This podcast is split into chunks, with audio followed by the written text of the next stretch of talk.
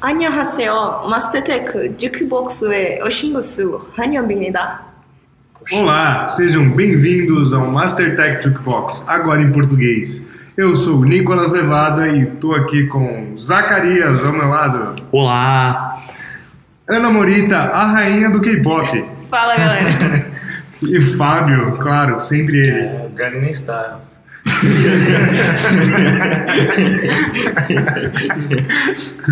Bom, a gente está aqui, obviamente, para falar de K-pop e eu vou dar um bastidor aqui. Já é a quarta vez que a gente está tentando gravar esse episódio. A primeira vez que a gente gravou teve simulação de incêndio aqui no prédio. A gente teve que jogar tudo fora e agora vai dar tudo certo. Vamos lá.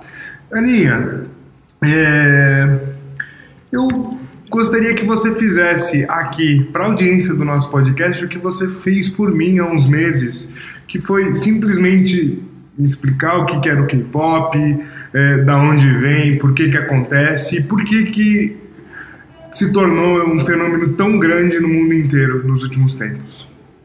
Tá, é K-pop, né? O K vem de Korean, né? Então é um pop coreano, ele vem da Coreia do Sul, especificamente.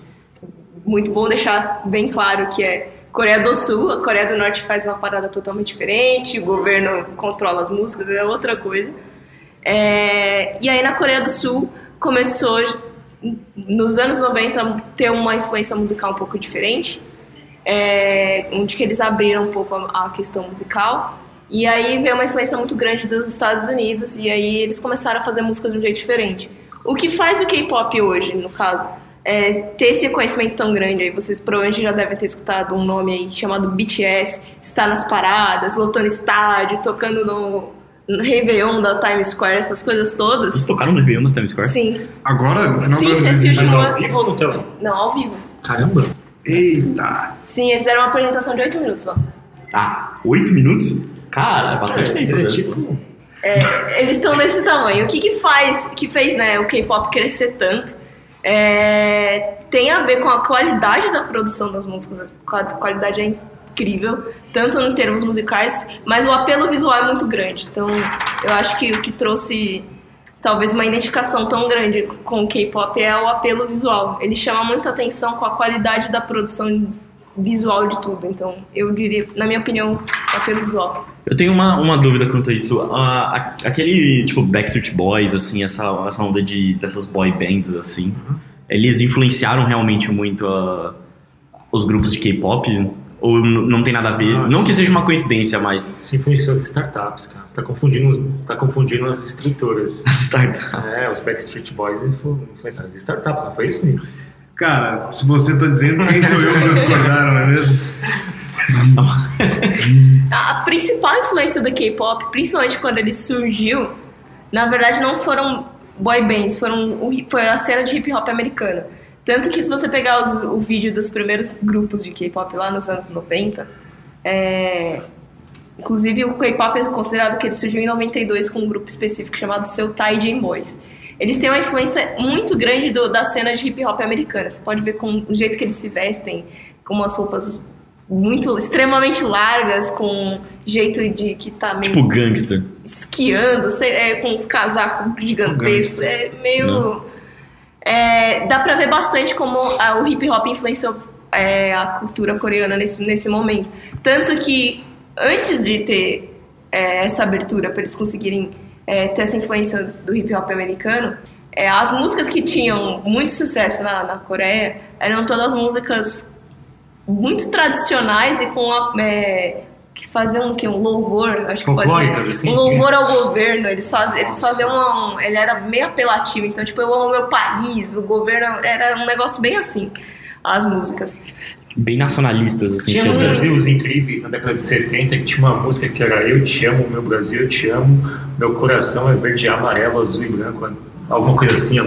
É uma música tipo da época da ditadura, tida como extremamente nacionalista na época do Brasil. É, eles, tinham, eles viveram muito esse momento musical. As músicas que, que eles escutavam eram músicas que falavam muito da vida num, num sentido mais triste, ou muito falando da- elementos na- da natureza e tudo mais.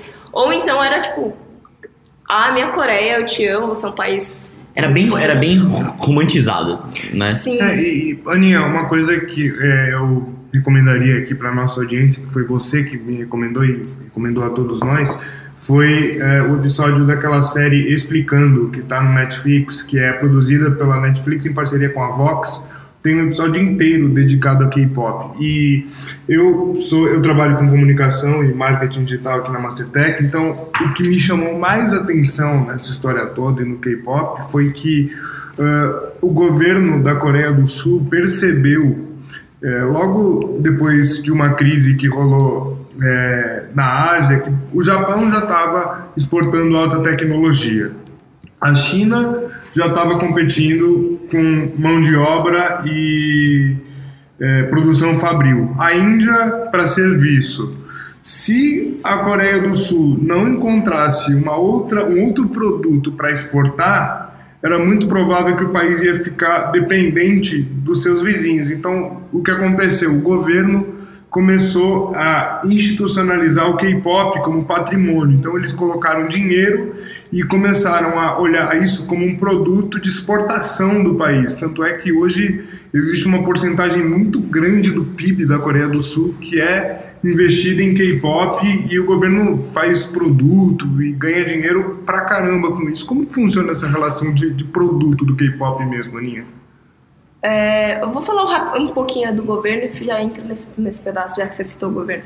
Dentro do Ministério da Cultura, é, lá na Coreia, eles têm um departamento inteiro dedicado ao K-pop, porque como eles viram esse potencial é, em ter o K-pop como um produto, eles resolveram investir nisso. É, tem um, uma entrevista que o ministro da Cultura coreano falou que eles fazem esse investimento porque um, um show, um show de K-pop na Coreia, ele já é capaz de movimentar e gerar muitos empregos.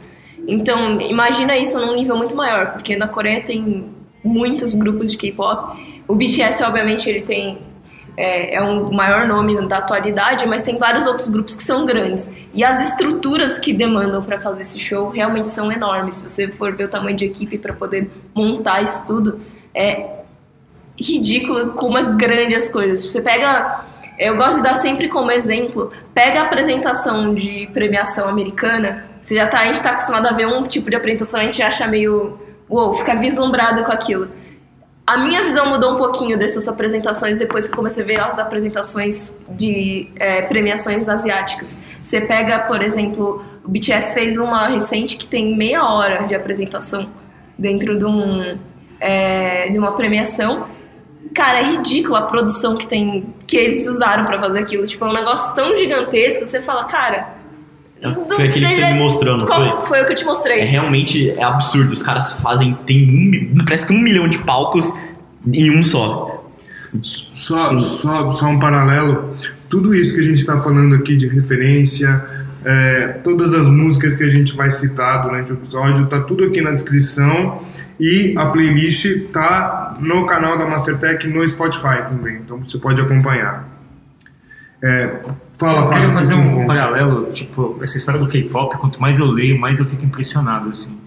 Eu queria só tentar recuperar um pouco, tentar trazer isso pro, pro dia a dia da Mastertech que a gente faz aqui.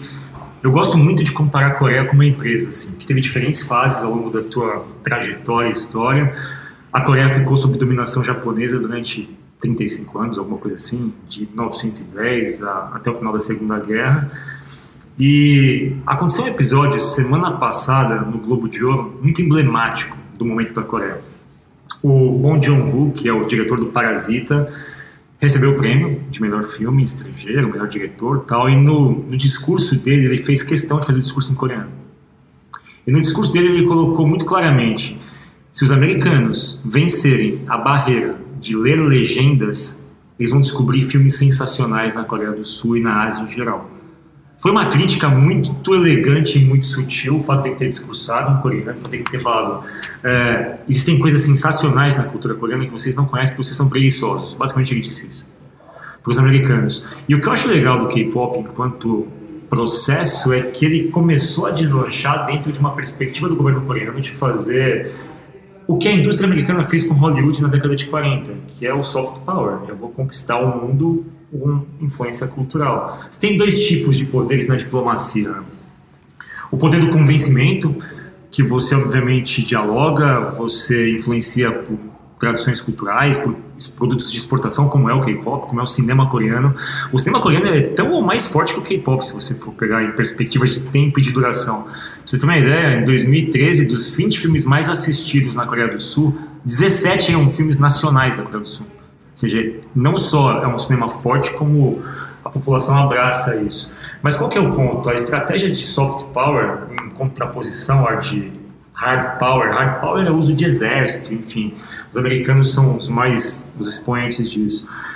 A Coreia sacou que isso tinha um mecanismo forte de você investir em cultura, em cinema, em música, de você conseguir espalhar a sua cultura de uma forma um pouco mais capilarizada, seduzindo jovens no mundo todo.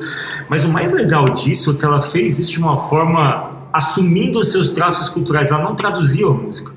As músicas são todas em coreano, grande maioria. Boa, boa a parte das maior músicas. parte das músicas são em coreano, é, mas existem trechos em inglês. Normalmente o refrão é onde tem mais palavras em inglês, justamente para atingir também a parte de é, internacionalização, né? Então, inclusive os nomes dos grupos, é, muitos deles não têm um nome coreano em si. Sim, ele é uma Isso tradução, ele, né? ele é um nome que dá para ser lido. é, quem tem, não sabe ler coreano consegue ler. Uhum. Mesmo às, às vezes eles tendo um nome coreano. É, e o mais interessante disso tudo da, da Coreia é que e a gente fez um episódio, acho que o episódio número um do Master Tech Jukebox falava do maracatu. E a gente fazia um paralelo de como o maracatu ele conseguiu ser inovador preservando traços culturais do Recife. Mangue Beach. Não, né? Do Mangue Mangue Beach, Beach, Beach, desculpa, é. do Mangue Beach, perdão. E eu acho legal na Coreia de toda a ascensão do K-pop ter sido feita justamente no momento onde eles preservaram os elementos culturais mais fortes, ou seja, levando isso para o lado das empresas, quando você tem algo que é muito valioso, é, quanto mais você disfarça aquilo para parecer alguma coisa meio que no- nos níveis daquilo que faz sucesso, se eu quiser imitar o Vale do Silício e tal, a chance de você dar errado é muito grande. Ao contrário, se você tem um ativo muito poderoso, uma identidade muito própria, se você consegue levar aquilo para frente, e obviamente adicionando outros elementos, como a Ana disse, eles têm um senso estético fabuloso, assim. É muito... A, a parte de experiência do usuário de uma banda de K-pop é sensacional. Desde o processo, assim, eles dependem muito da relação com os fãs. A relação com o fã, ela é feita, ela é construída de um jeito, ela não pode dar detalhes disso. É muito bonito de você ver o, o apoio estético, a comunicação, ou como eles criam mimos para os fãs, assim, coisas exclusivas. Queria que você explorasse um pouco, Aninha, como é que funciona isso. Não sei se vocês querem dar uma- um corte agora, a gente É. volta. Mas essa parte da experiência do usuário do K-pop talvez seja das coisas mais fascinantes que tem em termos de cultura de um país, assim. Eu, desculpa, É, eu, eu acho que é um excelente ponto. Só antes de você falar isso, Aninha, vamos encerrar o primeiro bloco com o seu Taj Boys, que é a primeira banda de K-pop, como você muito bem colocou. É, Come Back Home, talvez? Come Back Home, eu acho que é uma boa música. É, tanto do seu, seu Tide Boys, mas o BTS também fez em 2017 uma regravação dessa música, então você tem as duas versões que você pode escutar. Tá bom, a gente coloca as duas, a original primeiro e o cover de BTS na sequência. A gente já volta.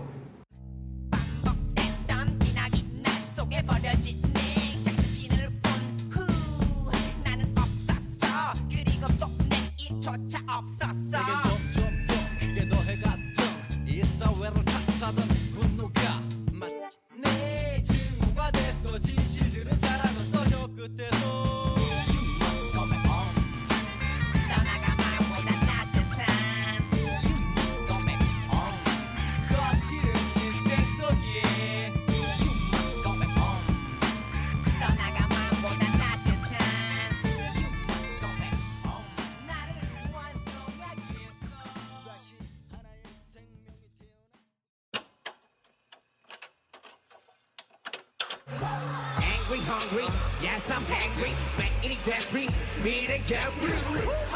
나는 없었어. 그리고 또 내일조차 없었어. 아직 우리 저기에 괜찮은 미래가 있기에. 자, 이제 그 차가운 눈물을 닦고 come back home. Yeah. 몇 시간을 허비해. 내 피땀들을 정직해. 자, 이제 그 트로피에 내일은 방법. Come back home.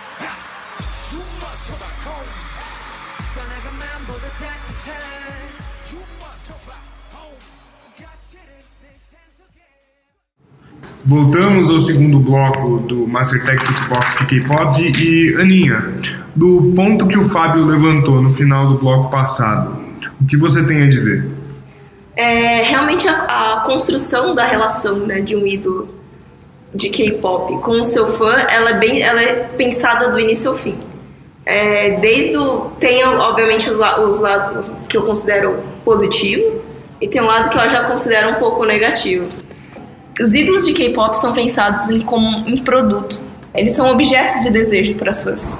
Então, existe uma certa, que é a parte que eu sou um pouco contra, existe uma certa convenção de que eles não namoram. A maior parte dos ídolos de K-pop existe uma certa é, Barreiras. uma né? barreira para eles poderem namorar e ter relacionamentos em público. Com a Justamente castidade, assim? tipo isso. Tipo um deus grego, ele é, uma, é um, fica Pra um objeto manter- de adoração. E um objeto, um santo não pode ter, obviamente, relações. É meio assim, parece, né? É, é, pra, é pra dar, assim, é porque dentro da comunidade K-pop existe um- uma galera que sente que eles são meio que não, porque ele é o amor, da minha- ele tem que se manter, sabe? Existe essa a ideia dela um dia de que ele não namora, que ele pode pertencer à pessoa fã, é, é meio forte ainda dentro da Ásia. Existem alguns grupos, alguma, alguns outros grupos de K-pop que estão quebrando algumas algumas coisas em relação a, em relação a isso, alguns que vão casar e tudo mais, mas eles são muito poucos. No geral, a ideia de manter eles como objeto de desejo é, é muito grande.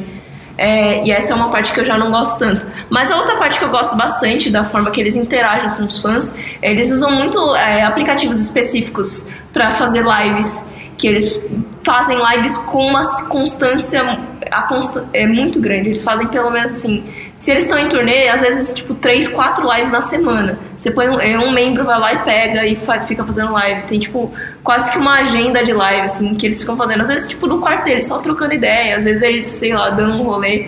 E não só é, não só isso, também tem a ideia de muitos grupos de K-pop tem o que eles chamam de TV, né? Tipo, no caso do BTS é Bantam TV.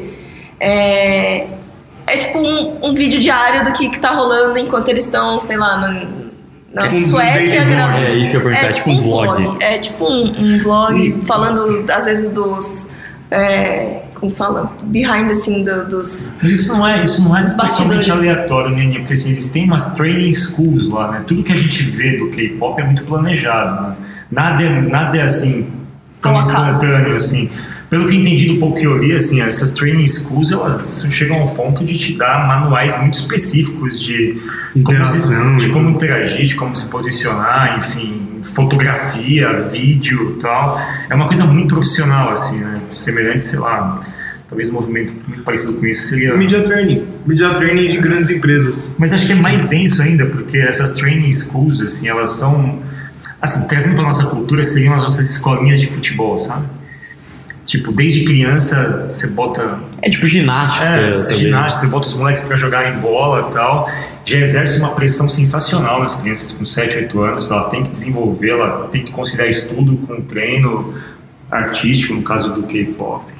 Eles têm jornadas extensivas, né? Alguma coisa assim. Eles ficam, acordam às 5 da manhã É. pra escola, depois treinam até o final da noite, pegam o último metrô do dia e tal. É bem, é bem puxado quando eles, eles estão nesse esquema de treinamento. E aí, mesmo quando eles não são ídolos, existe uma cobrança, né? Acho que não só no- dentro da Coreia, mas isso é comum em outros países da Ásia. A cobrança dos estudos é muito forte.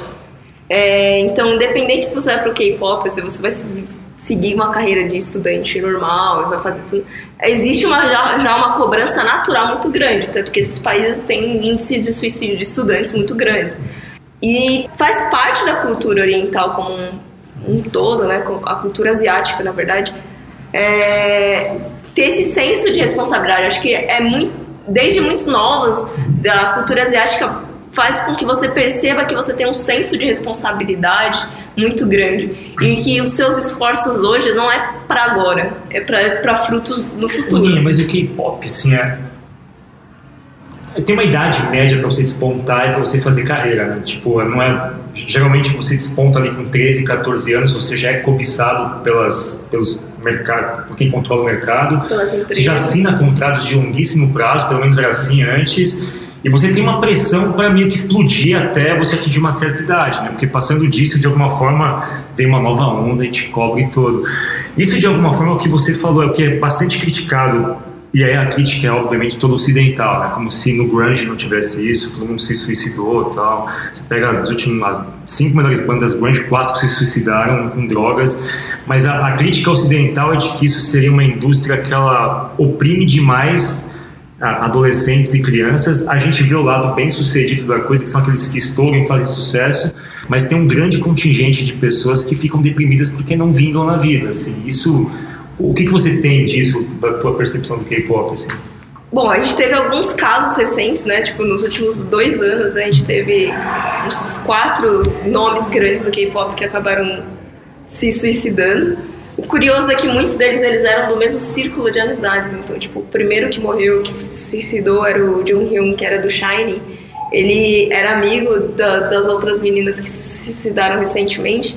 Então, existe uma especulação de que talvez, enfim, Um a amizade. Não, não, não que fosse, uma, fosse um acordo entre eles, mas que a morte de um afetou os outros, já que já era, já não estavam em situações muito boas.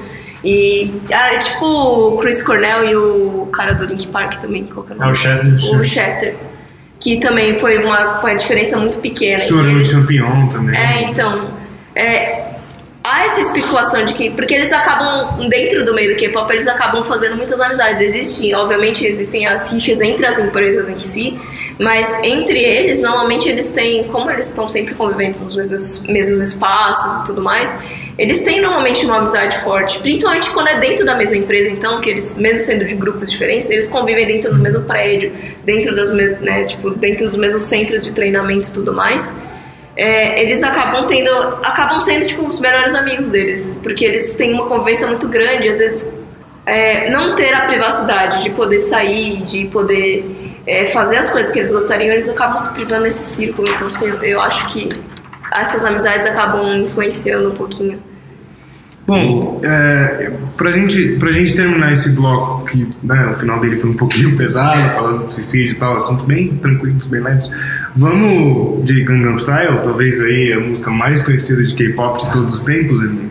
Pode ser? Pode ser. Não, eu, eu também odeio, mas enfim, vamos deixar Mas isso a gente tem que reconhecer que, porra, foi a primeira a chegar a um bilhão de, né, de views no YouTube. de views no É, YouTube. a, a então foi- importância do Psy dentro do K-pop como uma quebra, foi a primeira grande quebra assim, de barreira, né? Porque ele chegou num nível, num nível mundial.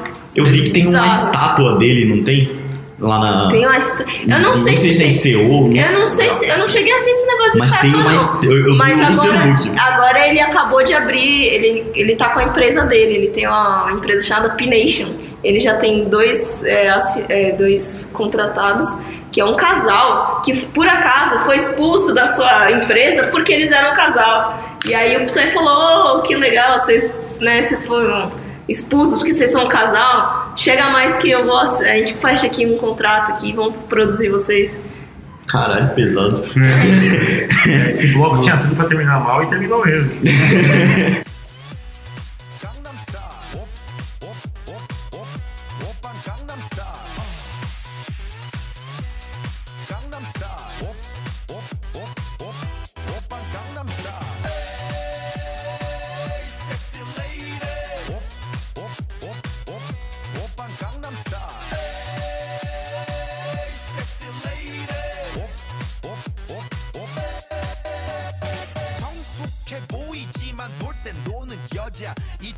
싶으면 묶었던 머리 푸는 여자 가렸지만 웬만한 노출보다 야한 여자 그런 감각적인 여자 Vamos lá pro terceiro bro, bloco, é bom. Broco. né? Deixa assim, né? Vou passar vergonha aqui gravado.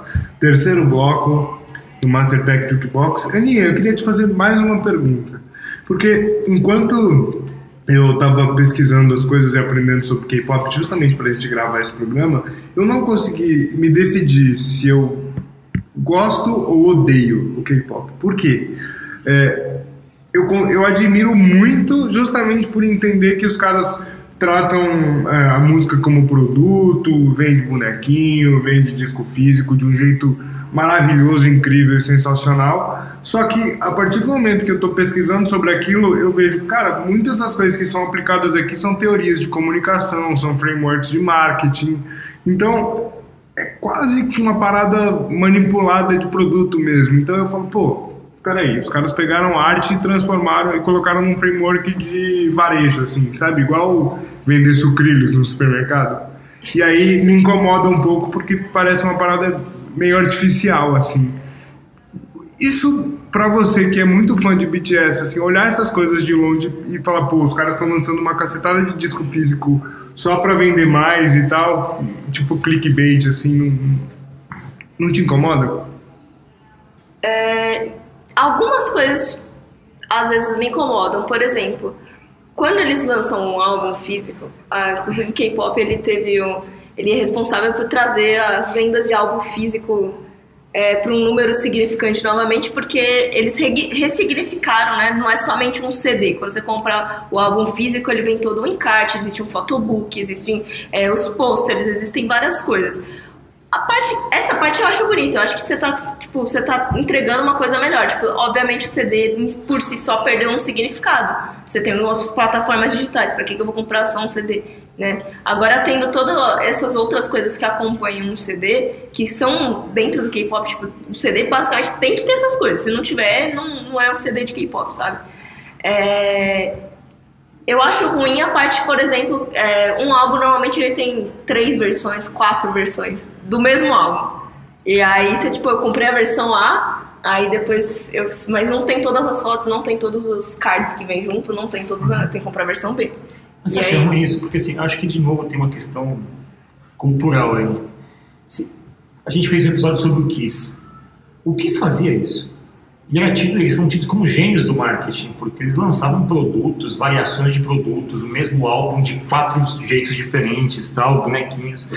Eu acho que basicamente eles estão surfando o que eles têm que surfar mesmo. Eu acho que o que é importante, de alguma forma, fazer paralelos é que a própria fala do diretor do programa do Parasita tem um pouco disso. Fala, "Não, se vocês fizessem isso, vocês eram gênios. A gente faz e de E alguma forma é reclamam. condenável. É, não, eu, não, eu não reclamo. Eu, como fã, eu gosto, porque é uma forma de eu ter mais conteúdo. É só, tipo, na questão, acho que capitalismo é só uma forma de você fomentar a galera a gastar mais dinheiro com coisas que Me talvez incomoda não mais o preço de um abadá, do chiclete com banana, que não lança nada novo há 60 anos. Qual foi a última música do chiclete com banana que você ouviu, assim, Zacarias? Você que é fã. Sempre, sempre você. No primeiro podcast você falou que eu sou um metaleiro e agora eu sou fã de chiclete com banana. cara, Ó, eu, eu não queria. O Zaca gasta 800 reais num abadá. Pra ouvir só vogal. Se tivesse consoante, ia ser o quê esse abadá? 3 mil reais. Ah, mas tem, né? Porque se eles cantam. Aí, aí, aí, ô, ô. Não, mas tem o Lele. Tem o Lele, né? Lele. Já é, ficou já mais tem caro esse abadá. Agora é mil. Pois é. Pessoal, imagina, assim, fica imaginando essas bandas coreanas num carnaval que eles iam fazer, eles iam Cara, mover eles iam fazer, eles iam multidões, fazer a cara. festa, mano. Imagina um trio elétrico de K-pop. Na 23 de maio. Cara, Cara, que, que tinha um nossa. milhão no, tinha um milhão e meio no Baiana System ano passado. Não, se tivesse, por exemplo, se o Tiradentes, BTS viesse pra um, pra um carnaval e tivesse um bloquinho, mano, ia ter gente até aqui na Paulista. de. Cara, ia, ter, ia ser um negócio absurdo. Se pro show de São Paulo, que teve o ano passado, teve fã coreana que veio pro, pra São Paulo pra assistir o show aqui por causa da experiência Pô, brasileira de assistir show. E teve gente que ficou meses, meses. É, elas acamparam durante meses pra poder ver esse show. Inclusive, o BTS lançou um DVD O boy dormiu na específico fila desse tinha show. apartamento. O Oi? boy não tinha apartamento e dormiu na fila três meses sem pagar aluguel. Mas só, uma, só porque ele não tá aqui pra se defender. uma coisa importante da Coreia como empresa, esse soft power, tudo, enfim. O, o que eu acho que é muito foda nesse negócio da Coreia é que a gente não, a gente tá, tá na Ásia e tal, tá distante da nossa cultura. Pô, você pega a Samsung. A Samsung bate de frente com a Apple. Ela bate de frente com a Apple em vendas de aparelhos celulares, assim, que é uma. é sensacional, né? A gente fala muito da Apple, Apple, pô, a Samsung bate de frente, tem aparelhos até mais caros e coisa do tipo. Eu acho que eles têm uma competência para fazer a coisa e tem uma classe, tem uma classe no sentido de elegância de entrega, assim, as coisas são muito bem entregues, elas são muito bem pensadas, planejadas. Você falou de planejamento de marketing, eu admiro muito essa dimensão das coisas asiáticas em geral, assim, o respeito e a fidelização do cliente, assim, que é um conceito que a gente fala muito sobre experiência do usuário, sobre customer experience, coisa do tipo, mas eles levam isso a muito sério. a obstinação de entrega que eles têm justamente por conta. Eu acho que é engraçado isso, né, Aninha? Porque você estava falando sobre a questão dos suicídios que a gente comentou no bloco passado e eu acho que é, como diria o poeta, é uma faca de dois legumes, né? Essa obstinação faz com que exista uma experiência de usuário muito boa e muito positiva, porque eles querem entregar o melhor produto possível. Só que às vezes a pressão é tão grande que os próprios artistas acabam cedendo, né? Engraçado isso. Mas o importante também é que, como essa indústria está tá sendo avaliada por todo mundo, se você pegar o Vale do Silício, acontece a mesma coisa. Um monte de jovens se suicida porque a empresa não deu certo ou porque não soube lidar com o sucesso. Você tem um monte de casos assim em todas as indústrias. É, e, é, e é uma dinâmica humana isso, é menos do país e menos da questão toda. Cara, tipo, tem uma pressão, fez sucesso, não fez, é óbvio, você é um ser humano, você carrega um turbilhão de emoções. Eu gosto muito de enfatizar que existe esse lado, mas aí não é específico da, do K-pop, ou da Coreia, ou da Ásia, coisa do tipo. Mas me impressiona muito mais a capacidade que eles tiveram de fazer isso de jeito organizado. Assim, a Coreia não é um país pequeno, ela tem 51 milhões de habitantes. Se pegar a Coreia do Norte, mais 25. Eles criaram um sistema por inteiro. Sensacional. De ponta a ponta. Desde o começo, a gente falou das training schools, né? Uhum. Desde cedo eles já são recrutados, aí passam por uma série de treinamentos, desde dança, canto, como se comportar. Tem, cara, tem uma série... Tanto que os membros, eles têm funções específicas dentro dos grupos. Isso faz parte da experiência do- dos, dos fãs, né? Tem um, tem um que é responsável pelas... Ser a o rosto, né? Ser a parte visual. Tem o que é o principal dançarino, o vocal principal. Tem o que é responsável por ser mais bobinho, entre aspas, né? Porque ele é o mais novo, então ele tem. Ele, é o- ele faz, pode fazer umas gracinhas a mais às vezes e tal. É, e aí. é, nessa, nessa hora tá todo mundo olhando pra mim aqui. Eu falei bobinho ali, todo mundo olhou pro Zaca. Mas sabe o que é legal? Assim, faz um paralelo. Eu não sei se vocês sabem dessa história, mas tanto no Rio quanto em São Paulo, as duas prefeituras criaram é, barracões do samba, escolas do samba, assim. Né, e na, na fábrica do samba. Fábrica do samba, isso. Pô, você tem espaços grandes caramba para que as escolas de samba simplesmente preparem os filhos, mas não tem nada lá dentro. Não tem oficina, não tem treinamento, não tem técnica, não tem. Assim, o carnaval acontece uma vez por ano, efetivamente vai acontecer daqui a um mês. É, é é uma noite de desfiles, em cada, duas noites de desfile em cada estado, tal, televisão tal. Não se vende nada com o carnaval.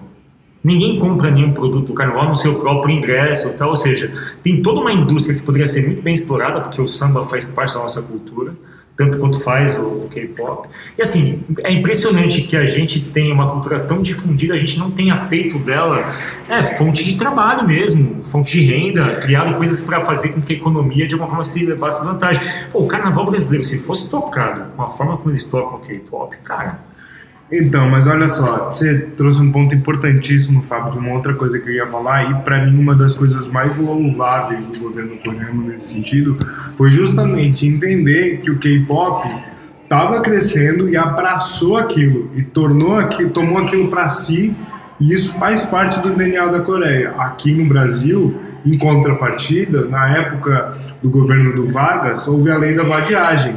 Se você fosse pego cantando samba, na época dos, dos sambistas mais clássicos, se fosse pego cantando samba, você podia ser preso por vadiagem. Então, ao invés da gente tomar o samba como um patrimônio, como um produto a ser explorado, como um mercado, sambista é vagabundo, carnaval é coisa de gente que quer zoar, que é uma zona, que não tem que né? ter, É, balbúrdia, só- é foram, droga, foram leituras diferentes do governo, né? Se na Coreia, o público no geral, principalmente o público mais velho, não aceitou o K-pop de uma forma muito tipo, uou, K-pop, aí é isso, vamos. Existe, houve uma resistência, mas a galera jovem se identificou. Ela tava lá e tava. E o governo viu que essa leitura tinha um potencial. Até- O que não fizeram com o samba. Que claramente eles falaram, não, vamos cortar foi- isso daqui e não vai rolar mais. né? Assim, Até o hoje. Brasil, todos, quem faz sucesso no Brasil é muito fruto de coisa pessoal mesmo, desejo pessoal. Ano que vem, esse ano, Tem Anitta e Pablo Vittar no Coachella, não é isso? Anitta. Inclusive tem um grupo de K-pop no Coachella. Coachella. Vai ter o comeback do Big Bang dentro do Coachella. Vai Mas ser um... não é estrutural, assim, são dois casos isolados. Então, teve esfor- ninguém fez nenhum tipo de esforço para o Pablo Vittar. Acha que o governo ia fazer um esforço para ele ir para lá? Ah, Cara, o governo ia persegui-lo até a morte aqui. Se ele passar na, na esplanada do ministério, eles matam o cara. Então, a forma como a gente conduz a nossa indústria, o próprio cinema nacional, Marighella, que é um dos filmes que foi lançado esse ano, que conta, passado, com Wagner Moura, que conta a história de um guerrilheiro famoso, discute-se esse, qual que é o nosso é, ponto de vista político, mas é um filme nacional, ganhou vários prêmios no exterior, seu Jorge ganhou prêmio em Veneza, ganhou prêmio em Bari de melhor ator tal, o filme não estreou aqui, não estreou. Ou seja, cinema nacional de qualidade não estreou no Brasil. Então me impressiona muito isso que a Coreia fez de modelo estrutural. A cultura é um produto tão forte quanto tecnologia, quanto outras coisas. E eles souberam empacotar isso de uma forma muito respeitosa, assim, com as, com as tradições do país e fizeram disso um puto instrumento de, de influência global, né? É engraçado que, é, falando de outra, outra esfera da música brasileira, a bossa nova ela é extremamente reconhecida fora, com, com um baita de um renome, e aqui, cara, não recebeu o, o reconhecimento que, que podia ter reconhecido. As coisas que a gente produz aqui muitas vezes acabam fazendo sucesso primeiro lá fora para depois é, né, cuidarem aqui. Então acho que é, esse exemplo da Coreia de independente de gosto e tipo preferência entender o poder de soft power como você estava dizendo Fábio o Brasil tem um potencial enorme para fazer Porque isso cultura no Brasil é geralmente transgressão, né? Então você está sempre se opondo ao governo, você está sempre confrontando o governo. Não a bossa nova, a bossa nova é inofensiva, né? Tipo, lá, lá, lá, lá, lá, no mar tal, enfim. É assim que é. no caminho do mar. É uma coisa mais inofensiva, mas todas as outras coisas nossas que são muito fortes, assim, elas são coisas de teor contestatório. Eu não conheço as letras coreanas, mas eu duvido muito que eles tenham teores políticos ali contestatórios, porque é uma coisa que veio de dentro para fora. O governo está apoiando aquilo. O Os governo não ia apoiar uma coisa que os- tá falando mal dele, né? o filme, o Parasita é um filme que ele tem um ponto de vista diferente, assim. Dos filmes coreanos que eu vi, ele é o mais político.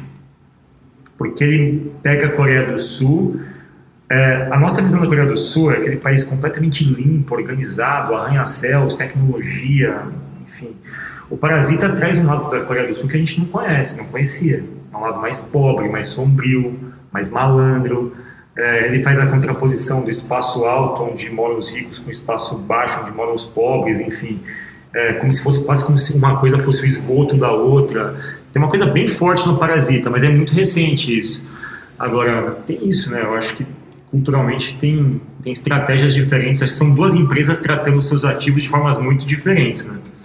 Uma está querendo perseguir e mandar embora os casais, mandar embora os artistas, e outra, não, calma aí, o que está acontecendo aqui? Vamos pegar esse negócio e colocar na, no frame certo. Isso eu admiro muito. É, você, acha, você acha que tem empresa que faz isso, Fábio? No, no seguinte sentido de Sabotar? É, se auto-sabotar no sentido de é, negar o próprio DNA. Tipo, às vezes produz alguma coisa e tem algum ativo que poderia tipo, se, se abraçasse a sua verdadeira essência, poderia fazer muito mais sucesso e às vezes acaba querendo entrar numa caixinha e fazer o que todo mundo fazendo. Eu acho que empresas que fazem isso quebram, então a gente não consegue ver, porque na empresa o jogo é muito claro, se você se sabota, você morre. Então as, as empresas que sobrevivem geralmente têm histórias que são no oposto disso, elas são mais organizadas. Mas, por exemplo, se a gente fosse pegar um outro tipo de organismo social que é a família, as famílias se sabotam. Você vê famílias que têm, sei lá, pessoas super brilhantes na família, só que pela orientação sexual de um, pela, pelo comportamento, a família meio que se dissolve, tipo, ela não pega aquilo e reconhece aquelas forças e fica uma família mais forte. Ela meio que se fragmenta. Então, nas empresas, eu acho pouco provável que uma empresa se sabote num mercado competitivo, porque se ela se sabota, ela não consegue fazer isso durante muito tempo, porque ela quebra. Ou ela tem um produto tão forte, mas tão forte, tão forte, que mesmo contra a sabotagem ela sobrevive. E aí tem um documentário, documentário, não, desculpa, tem uma série muito legal na HBO que ganhou vários prêmios, chama Succession, que é uma história de um grupo, um conglomerado de mídia americano fictícia história, um super famoso grupo enorme, gigante. E o Succession é a sucessão do presidente, do pai, do patriarca pelos filhos. Os filhos começam a se engalfinhar, brigar, tudo até que a empresa arruia. Assim. Então, nas empresas, acho que nem dá para fazer isso. É, eu não conheço empresas que se sabotam, porque de fato uma sabotagem dessa não duraria muito, eu acho. Mas será que talvez não possa ser uma sabotagem, tipo, de bloquear, por exemplo, uma inovação, sabe, vindo de dentro, que pode... Mas ela não consegue, assim, vamos supor que aconteça isso na Mastertech, vai, que a gente sabote a inovação vinda de dentro. Isso vai acontecer durante dois, três anos, a empresa vai quebrar, então não vai, virar, não, não vai ser nenhuma história para alguém contar, porque ninguém nem vai saber que existiu essa empresa. Entendeu? Eu, eu acho pouco provável que organismos corporativos que se sabotem, eu não consigo pegar um de cabeça assim, cuja cultura foi tão nefasta. Tem um, por exemplo, Uber. Durante um tempo, o CEO do Uber era, tido como um cara machista, misógino e tal, e aquilo estava arruinando a imagem da empresa. Tanto que tiveram que afastar o cara. Ele saiu semana passada Sim. oficialmente, né? Acontece isso com o WeWork. O WeWork, desde a sua fundação, seu CEO completamente excêntrico, se achava o rei da cocada preta, fez um monte de merda contábil, fiscal, mentiu para o mercado acionário, mercado de capital, enfim, manipulou dados e tal. E hoje essa empresa está enfrentando fortes eh, prejuízos de imagem por conta disso. É, mas eu não sei, se essas, essas empresas são tão grandes que elas se sustentam no curto prazo depois elas voltam ao seu caminho normal. Mas elas esperem essas coisas. O cara do WeWork também foi tirado da empresa, né? Então, eu não sei exatamente assim se duram muitos, Olha, mas falando dessa questão de expelir essas coisas, é muito é, comum dentro do K-pop ter membros que são expulsos né, Da banda? por questões de imagem. É, eu acho que o caso mais recente que a gente teve do K-pop foi esse final do ano passado, se eu não estou errada, é, com o Monsta X, que um dos membros teve houveram algumas especulações, algumas é, coisas sobre ele, e aí a empresa soltou uma nota falando que um membro, o Uno, estaria saindo do grupo por questões de imagem e tudo mais. mas tem cláusulas contratuais, né? Tem, Teve, também tem. teve um tem caso famoso de alguém que foi envolvido num caso de ele estava gravando, ele dopava as garotas e gravava vídeos sexuais com ela e depois publicava, enfim, uma pessoa do K-pop. Eu li isso num artigo da Bloomberg, que é um- uma pessoa e ela foi meio forçada a sair, ela tem- teve que pedir uma desculpa publicamente para todo mundo, enfim, foi processado e foi expulso mesmo, assim. É, eu- um caso que teve, eu não sei se, foi, se é esse que você está, está comentando, foi o do Sungri, do Big Bang, que antes do BTS ele era o, o grupo de K-pop que dominava, né? é, todas as paradas, mas eles tiveram justamente uma interrupção grande por causa das, da, do período de serviço militar. E aí esse é, membro do, do Big Bang, ele, foi, ele se envolveu com várias coisas de... Ele era cafetão, então ele aliciava várias meninas, deu um rolê enorme. Ele- eu não sei se ele tá preso ainda, ele tinha sido preso. É, aí eles, obviamente, expulsaram ele da banda, porque hum, sem condições, o cara com, envolvido em todas essas coisas ruins, né? Tipo, Engraçado, né? Que a indústria é tão forte que ela consegue criar mecanismos de expulsar. Não aconteceu isso na indústria americana de cinema. O Harvey Weinstein da Miramax tem até um livro chamado Ela Disse, agora que fala sobre a história do assédio sexual sistematizado na indústria de Hollywood, enfim, sobretudo do Harvey Weinstein, que é um produtor de cinema. Ele, durante mais de 20 anos, assediava atrizes e funcionárias. Todo mundo sabia no bastidor, mas ninguém denunciava. Ele era muito forte, porque ele tinha advogados para te processar. Se você me dissesse que eu tinha te assediado, você vinha com todos os advogados possíveis, te oprimia e tal. Então, é, é tipo caso parecido com o cara da, da Nickelodeon, com as crianças lá Sim. da Nickelodeon. Sim. Esqueci o nome dele. esses mecanismos Dan garantem, Schneider, né? o Dan Schneider. Sim, esses mecanismos acho que garantem que o K-pop seja uma indústria. Ela é muito séria, né? no, no sentido de ter organização, de preservar a cultura coreana em primeiro momento, o tal do soft power, como por isso que a estratégia deles ela não é construída em torno de uma banda, é construída em torno de um símbolo do governo que colocou uma cultura de soft power. Então, cara, isso aqui é muito mais forte que todos vocês juntos. É um ecossistema. É, É então assim, tem uma coisa que é mais forte. Então, isso funciona bem. Eu acho que é um belíssimo modelo de como fazer um organismo funcionar. Você tem um ideal muito claro, você tem as diretrizes para seguir aquilo. Por isso que eu acho que funciona tão bem. Não, beleza. Vocês têm mais algum ponto para adicional? Acho que a gente pode encerrar por aqui. O programa tá bem, bem completo, né? Bem longo. Eu tenho, eu tenho uma. I have a pen.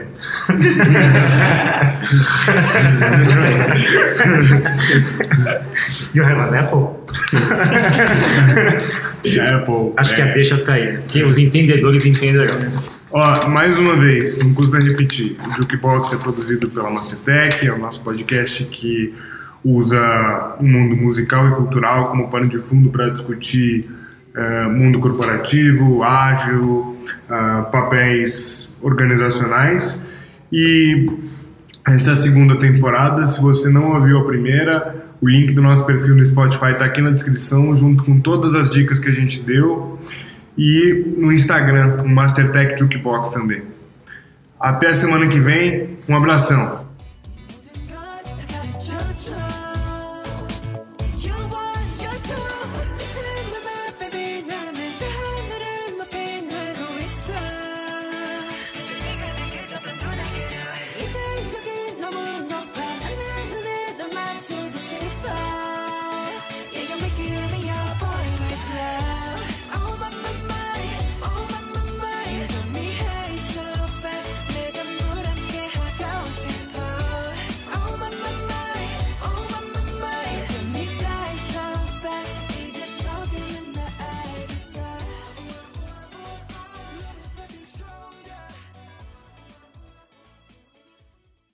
Esse podcast foi produzido pela Mastertech.